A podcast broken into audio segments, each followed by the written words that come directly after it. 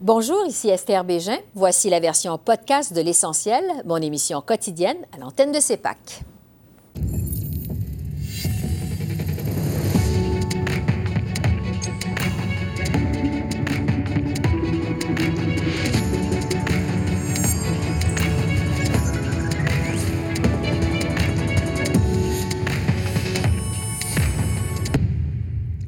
Bienvenue à cette édition de l'essentiel consacrée au témoignage du premier ministre Justin Trudeau à la Commission sur l'état d'urgence. C'était un moment très attendu. Justin Trudeau est devenu le premier premier ministre du Canada à témoigner devant une commission d'enquête depuis Paul Martin à la commission Gomery en 2005. M. Trudeau est venu expliquer que les convois de camionneurs de l'hiver dernier au pays posaient une menace sérieuse de violence grave. Le premier ministre considérait également que la police n'avait pas de plan pour y remédier. Lors de son témoignage, il a aussi affirmé que la décision d'aller de l'avant avec la loi sur les mesures d'urgence a été prise à la suite d'un consensus du groupe d'intervention en cas d'incident, mais aussi de son cabinet. À la rencontre du cabinet de ce soir-là, euh, on a présenté euh, les, les conditions qu'il fallait rencontrer pour l'invocation de la loi sur les mesures d'urgence. Euh, et euh, on a parlé longuement des outils que ça nous permettrait d'amener, des six, je crois, euh, provisions qui allaient pouvoir, on l'espérait, mettre fin à, à cette situation. Six éléments qu'on n'allait pas pouvoir amener ou invoquer euh, par d'autres processus que l'appel à euh, la loi sur les mesures d'urgence. Euh, il y a eu une bonne discussion autour de la table. Tous les ministres qui voulaient parler ont pu parler et sans partager les délibérations, je peux dire qu'on est sorti avec un consensus clair que je devais procéder aux prochaines étapes de consultation avec les premiers ministres, euh, avec euh, la possibilité euh, d'invoquer la loi sur les mesures d'urgence. Pour analyser ce témoignage de M. Trudeau, je retrouve Joël Denis Bélavance de la presse, Yves Malo, ex-chef du bureau parlementaire de Radio-Canada à Ottawa, et la politologue Geneviève Tellier de l'Université d'Ottawa. Bonsoir à vous trois. Bonsoir. Je vais y aller d'abord avec votre première réaction. Yves Malo, euh, est-ce que le premier ministre Trudeau a été à la hauteur des attentes, selon vous? Absolument. En fait, euh, c'est peut-être la surprise de la semaine parce qu'il a eu un ton posé tout, euh, tout, au long de la journée. Il était calme, il ne s'est jamais enfargé dans les fleurs du tapis. Il ne s'est pas avancé sur les terrains glissants non plus.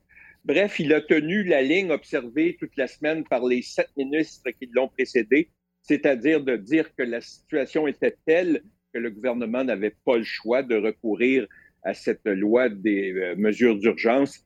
Euh, bref, je m'attendais plutôt à des contre-interrogatoires costauds qui auraient euh, mis M. Trudeau dans le coin, mais ça n'a pas été le cas du tout. Ça a été très facile pour lui. J'étais même surpris de voir que les avocats du convoi de la liberté ont été euh, très doux. En fait, mm-hmm. c'était pas Brandon Miller qui contre-interrogeait M. Trudeau. Et en fait, l'avocate qui les représentait a plutôt choisi de faire passer ses clients pour des victimes, une stratégie que encore euh, en ce moment je comprends pas. Ouais. Geneviève, Justin Trudeau, bon, Yves le mentionnait, a affirmé que s'il n'y avait pas eu la certitude, en fait, que d'autres outils avaient pu être suffisants, euh, il n'y aurait pas déclaré euh, l'état d'urgence. C'est ce qu'il a expliqué euh, aujourd'hui. Est-ce que le témoignage du premier ministre Trudeau vous a semblé, vous, convaincant? Oui, je suis, d'accord avec Yves. Euh, il a fait une très bonne performance. Puis le point qui devait clarifier, euh, c'était le témoignage de, euh, de, la commissaire de la GRC qui avait dit, bien, vous savez, on avait d'autres moyens, puis on ne les a pas essayés. Et là, Justin Trudeau a, a, fait une réponse en disant, oui, oui, vous aviez d'autres moyens, mais ce n'était plus les moyens adéquats pour la situation à laquelle on faisait face. Et donc, euh, euh, ce qu'elle avait à sa disposition, ça ne fonctionnait pas. Évidemment, il n'y a pas de preuves pour étoffer ce qu'il vient de dire, mais pas plus qu'il y avait de preuves pour étoffer ce que la commissaire de la GRC avait dit. Donc, on est un peu dans, l'espace, en fait, dans le c'est ma parole versus ta parole. Mais l'argumentation de Justin Trudeau se tient très bien. Puis ceux qui se rappellent de ce qui s'est passé en février dernier, notamment ceux qui étaient à Ottawa, ben, euh, voient un fond de vérité. Effectivement, la police arrivait souvent avec ben, on a un plan, puis ça aboutissait pas. Puis là, ben, finalement, ben, c'est le fédéral qui a pris, qui a, sorti les gros canons, puis il a dit bon, ben, on, va y aller avec la, la, loi des mesures d'urgence, mais on va y aller de façon parcimonieuse. Et ça, ça aussi qui a expliqué, c'est pas une loi qui s'applique de bord en bord dans mm-hmm. tout, puis on enlève tous les droits de la personne. c'est dans des domaines très, très ciblés. Puis ça aussi, il a bien expliqué cette situation-là. Oui. depuis le début des audiences de cette commission, Justin Trudeau aujourd'hui, mais plusieurs de ses ministres cette semaine, on les a entendus, là, tout le monde a soutenu que le cabinet était donc en droit euh, d'invoquer les mesures d'urgence, même si le SCRS avait déterminé euh, qu'il n'y avait pas de menace à la sécurité nationale. Euh, Joël Denis, qu'est-ce que vous avez pensé des justifications de Justin Trudeau là-dessus?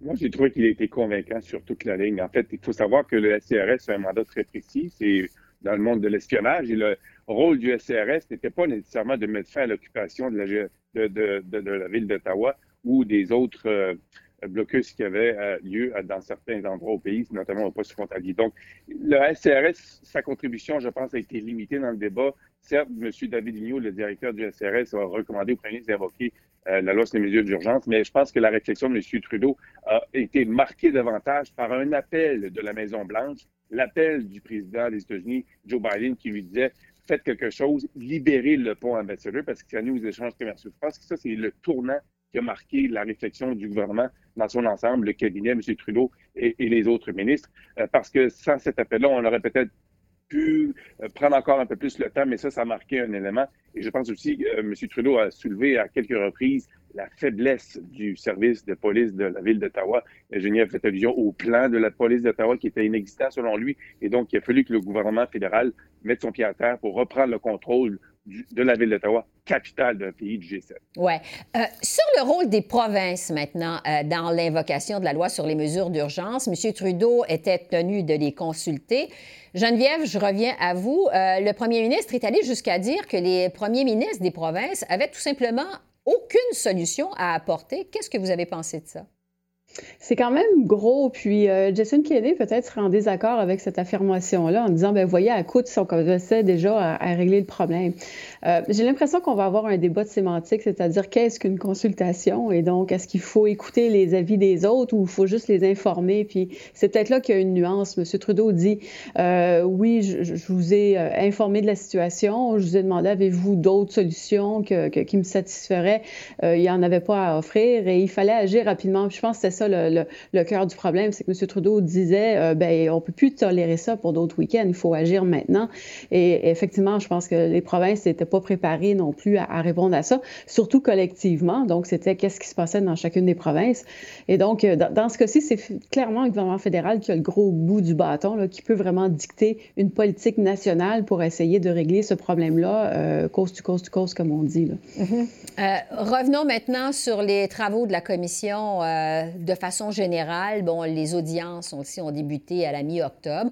Euh, à la lumière de ce que vous avez entendu depuis le début de ces audiences-là, euh, Yves, est-ce que vous avez l'impression qu'on a assisté davantage à un procès euh, du mauvais travail des policiers sous la gouverne, évidemment, du chef Peter Slowley ici à Ottawa, qu'un procès de la décision du gouvernement d'invoquer les mesures d'urgence?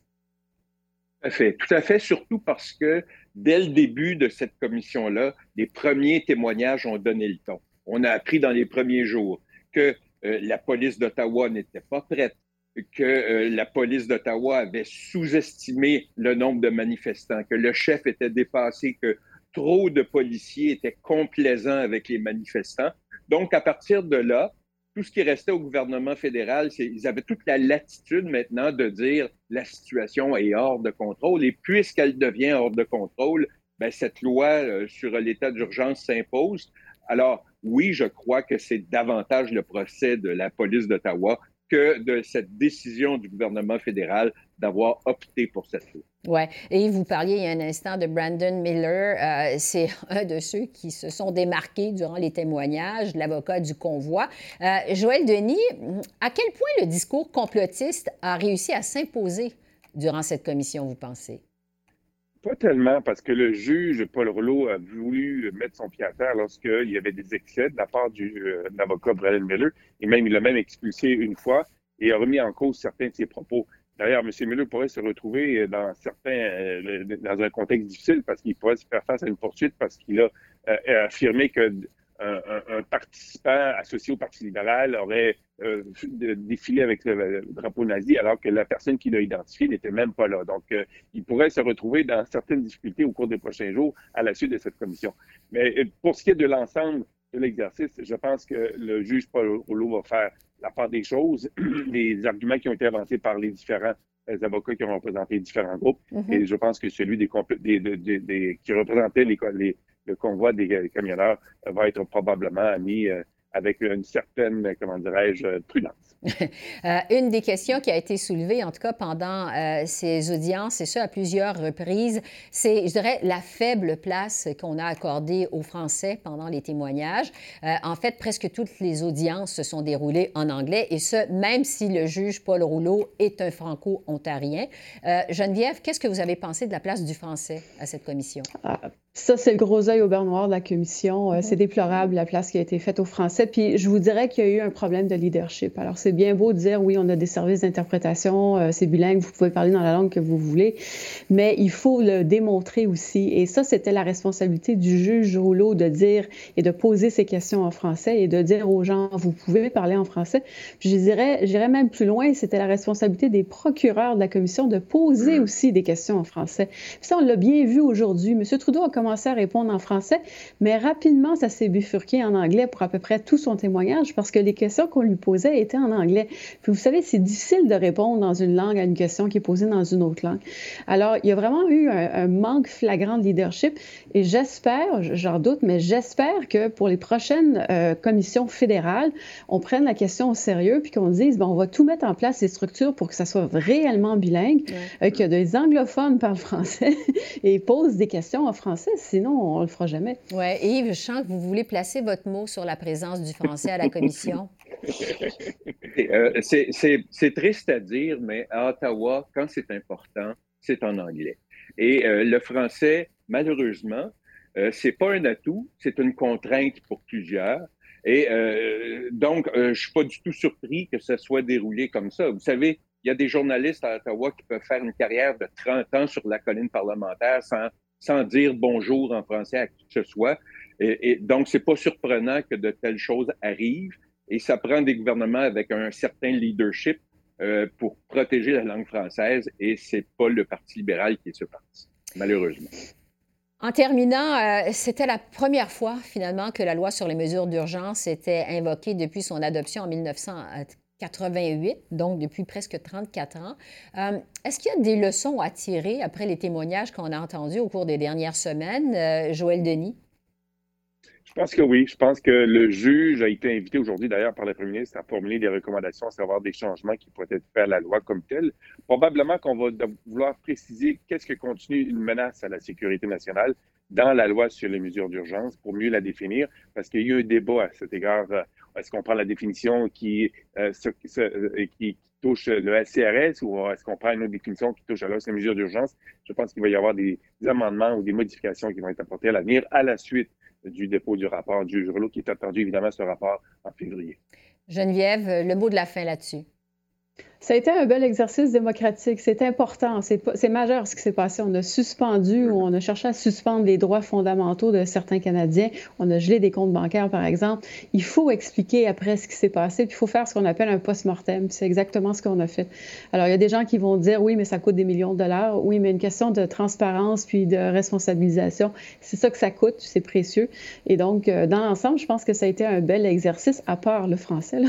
mais euh, on a eu beaucoup de témoins. Ça s'est fait rapidement. On a eu beaucoup d'informations. Puis, enfin, j'ai bien hâte de voir le rapport, mais ça n'a pas été une perte de temps, à mon avis. Oui, en tout cas, merci d'avoir été avec nous pendant toutes les semaines de cette commission. C'est vraiment très apprécié. Joël Denis, Yves et Geneviève, merci. Je vous souhaite un excellent week-end. Merci. Merci, bonne soirée. Et puis, euh, durant son contre-interrogatoire, le premier ministre Trudeau a aussi été questionné sur les plans proposés par les policiers pour régler la crise. M. Trudeau a affirmé qu'il n'avait pas confiance ni au plan de la GRC, ni à ceux du service de police d'Ottawa, tout juste avant d'évoquer la loi sur les mesures d'urgence. Le voici de nouveau. Le 13 février, votre impression, c'est que le plan mis en place alors n'était pas un plan que vous, nous, la GRC, ne pouvez avoir confiance. Vous ne pouvez pas avoir confiance dans ce plan réponse oui, c'est cela. Et j'analyse de nouveau le témoignage du premier ministre et tout ce qu'on a entendu cette semaine, mais cette fois sous l'angle policier avec l'ex-haut gradé de la GRC, Pierre-Yves Bourdois. Bonsoir, M. Bourdois. Bonsoir, Madame. Bon, on vient de l'entendre, le premier ministre euh, Trudeau ne faisait pas confiance euh, au plan de la GRC la veille de l'invocation de la loi sur les mesures d'urgence. Qu'est-ce que ça nous dit sur les relations entre le premier ministre et la GRC pendant cette crise? Euh, ben, il est certain que même euh, lors de son témoignage, lorsqu'il a débuté son témoignage un peu plus tôt aujourd'hui, il a indiqué qu'il y avait un malaise au niveau des élus et des rapports policiers qu'il recevait, des rapports de renseignement qui indiquaient que le convoi en question n'était pour demeurer qu'une seule fin de semaine. Euh, M. Trudeau a mentionné euh, que euh, et, lors de la dernière élection fédérale, il y avait eu des manifestants qui étaient ouvertement agressifs vis-à-vis les élus et que dans ce contexte-là, ils entendaient le même type de discours, ils voyaient un peu le même type d'individus qui se dirigeaient dans un convoi et qui gagnaient beaucoup de, de momentum en direction de la ville d'Ottawa. Et pour lui, c'est inquiétant et de se faire dire par les autorités policières que euh, ces gens-là étaient pour se pointer pour une fin de semaine seulement, créait beaucoup d'inconfort au niveau des élus, puisque eux pensaient au, cours de la dernière campagne électorale le type euh, de défi euh, qu'ils avaient eu à relever au niveau des comportements agressifs de certains électeurs. Donc, pour lui, il y avait quand même du questionnement en relation avec ce que les, les policiers disaient et ce que eux voyaient euh, sur euh, leur, euh, leur, écran radar. Oui, parce que M. Trudeau, dès le début de son témoignage, a aussi dit que dès le mois de janvier, là, au début du convoi, il y avait comme un décalage entre les attentes du bureau du premier ministre et ce qui se disait, ce que disaient en fait les forces de l'ordre. Les policiers d'Ottawa jugeaient finalement que la manifestation, bon, c'était comme d'autres événements qui, qui, qui surviennent sur la colline parlementaire à Ottawa. Qu'est-ce que vous pensez de cette déclaration du premier ministre sur le décalage entre le politique et euh, les forces policières? Ah, c'était inquiétant parce que, évidemment, euh, j'ai toujours ma fibre policière en dedans de moi.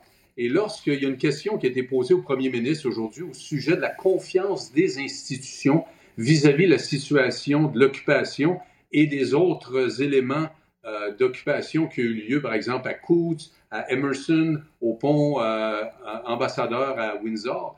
Euh, la première réaction du premier ministre a été de dire qu'il y avait une perte de confiance dans les institutions et en particulier dans les institutions policières.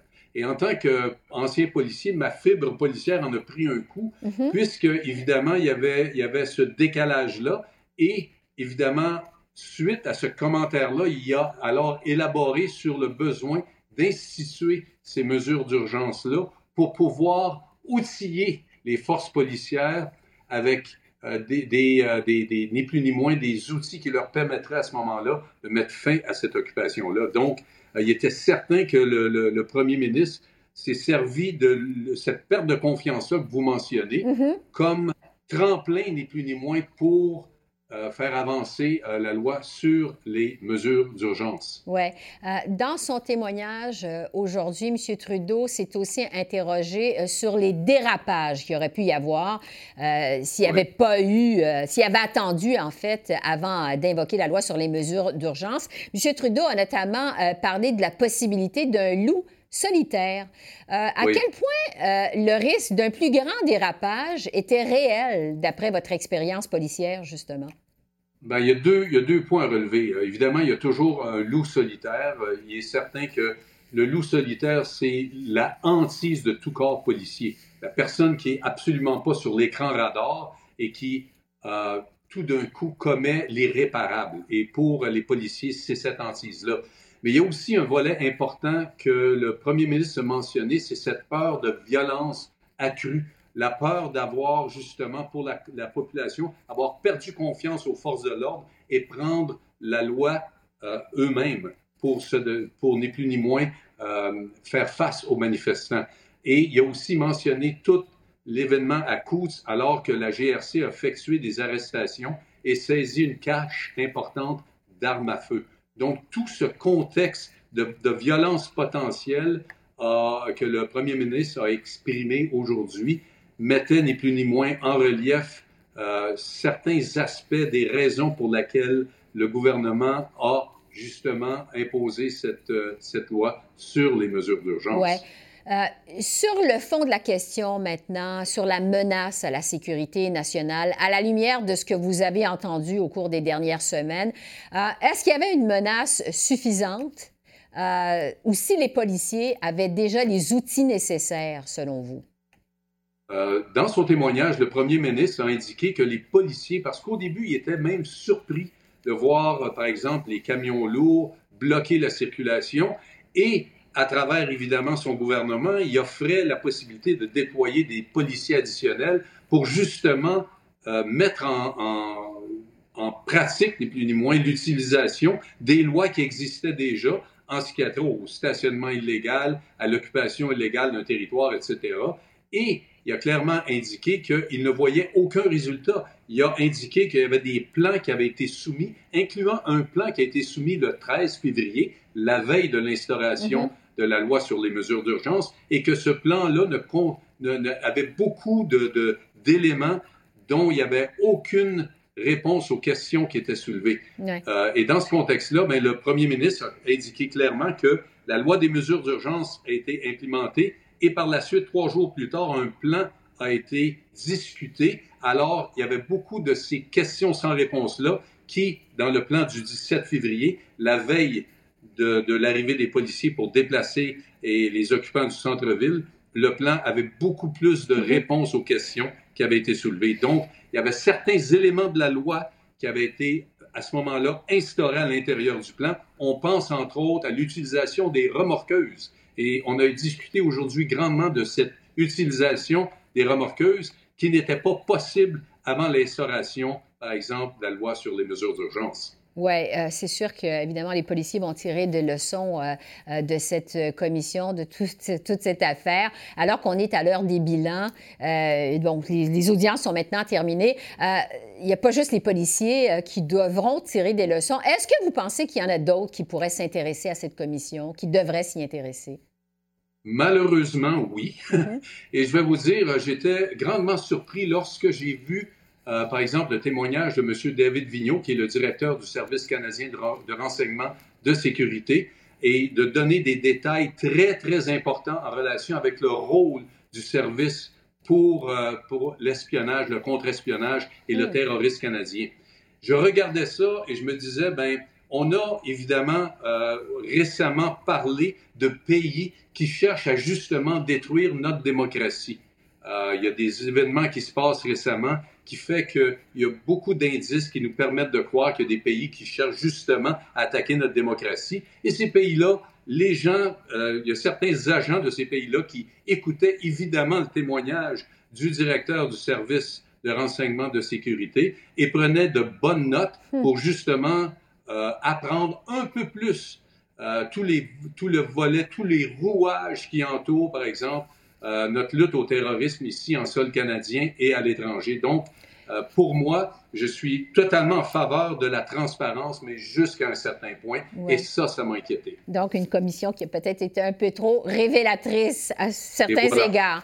Euh, Pierre-Yves Bourduas, vous avez suivi avec nous les audiences de cette commission de semaine en semaine. Merci beaucoup. Merci de votre disponibilité. Ça a été un plaisir de vous avoir à chaque semaine, toujours éclairant. Merci. Vraiment. Merci. Au, revoir.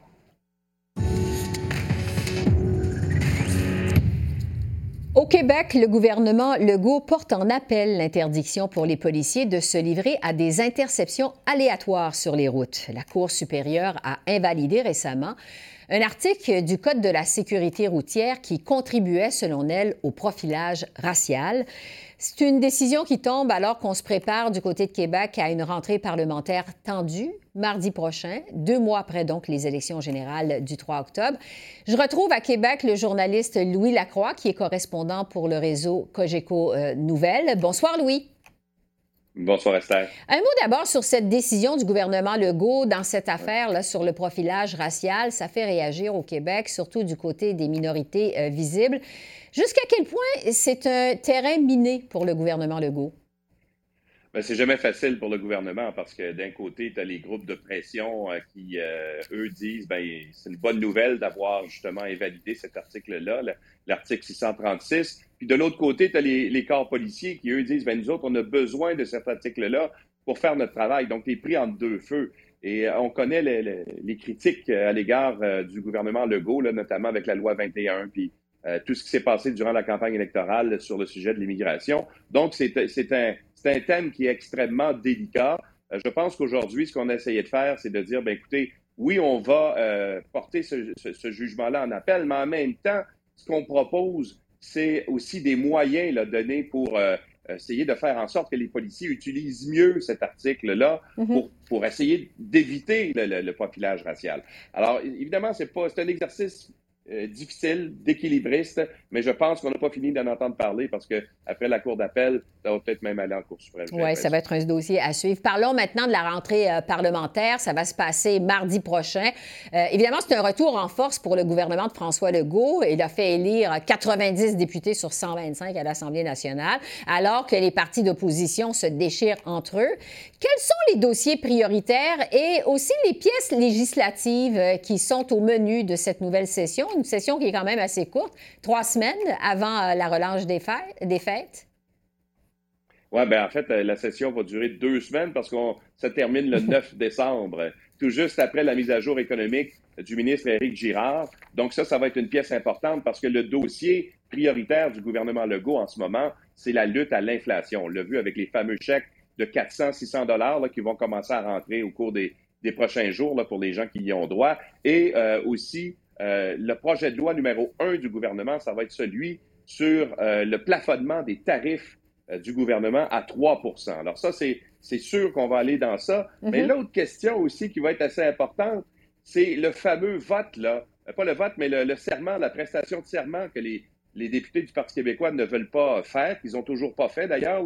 QS a prêté serment cette semaine, mais le Parti québécois ne l'a toujours pas fait. Et Simon Jolin Barrette me disait, le leader de la CAQ, cette semaine, qui va déposer rapidement un projet de loi qui va venir, euh, si on veut, rendre ce, serment-là euh, aléatoire. C'est-à-dire que les gens qui vont vouloir le passer pourront, puis ceux qui ne veulent pas, ils ne le feront pas. Mais ça va être une pièce législative qui va être déposée rapidement, me dit-on.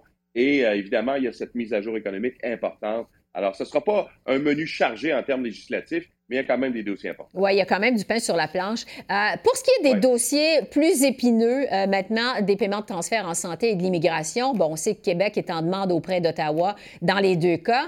Les relations entre messieurs euh, Legault et Trudeau n'ont pas toujours été faciles, plutôt tendues, mais là, le ton semble plus cordial entre les deux hommes, du moins récemment. vous vous attendez à quoi en quelques secondes dans ces deux dossiers-là? Ben, j'ai l'impression qu'on est en train de, surtout sur celui des transferts en santé, qui est vraiment important et qu'on veut régler rapidement, euh, parce que, bon, on a entendu, bien sûr, la conversation entre euh, Justin Trudeau et euh, François Legault à Djerba lors du sommet de l'OIF la semaine dernière. Et donc, on semble mettre de l'eau dans le vin des deux côtés, c'est-à-dire que Justin Trudeau, pour accorder l'argent, ben, il a dit, moi, je prends en mettre plus, mais je vais avoir des données là, sur le système de santé au Québec pour savoir comment on administre ça. Euh, au Québec, on ne voulait pas. François Legault a dit cette semaine, ben, si c'est ça la condition, peut-être qu'on pourrait donner ces données. Alors, il semble y avoir des deux côtés une volonté d'avancer parce que ça revient à chaque euh, quatre ans ou cinq ans, cette fameuse question euh, des transferts en santé. Et là, on aimerait ça mettre ça de côté pour essayer de régler ça une fois pour toutes. J'ai l'impression que là, on est en train peut-être d'essayer de faire en sorte que rapidement on puisse en arriver à un consensus. On va surveiller également les seuils en immigration parce que, le, évidemment, les, deux, les, deux premiers ministres ne s'entendent pas nécessairement là-dessus non plus. Louis Lacroix, correspondant parlementaire pour le réseau Cogeco, je vous remercie beaucoup. C'est très apprécié. Merci. Ça fait plaisir. Au revoir. Alors voilà, c'est là-dessus que se termine notre revue de la semaine politique. Esther Bégin qui vous remercie d'être à l'antenne de CEPAC, la chaîne d'affaires publiques par câble. Je vous souhaite une excellente fin de semaine et je vous dis à lundi. Au revoir.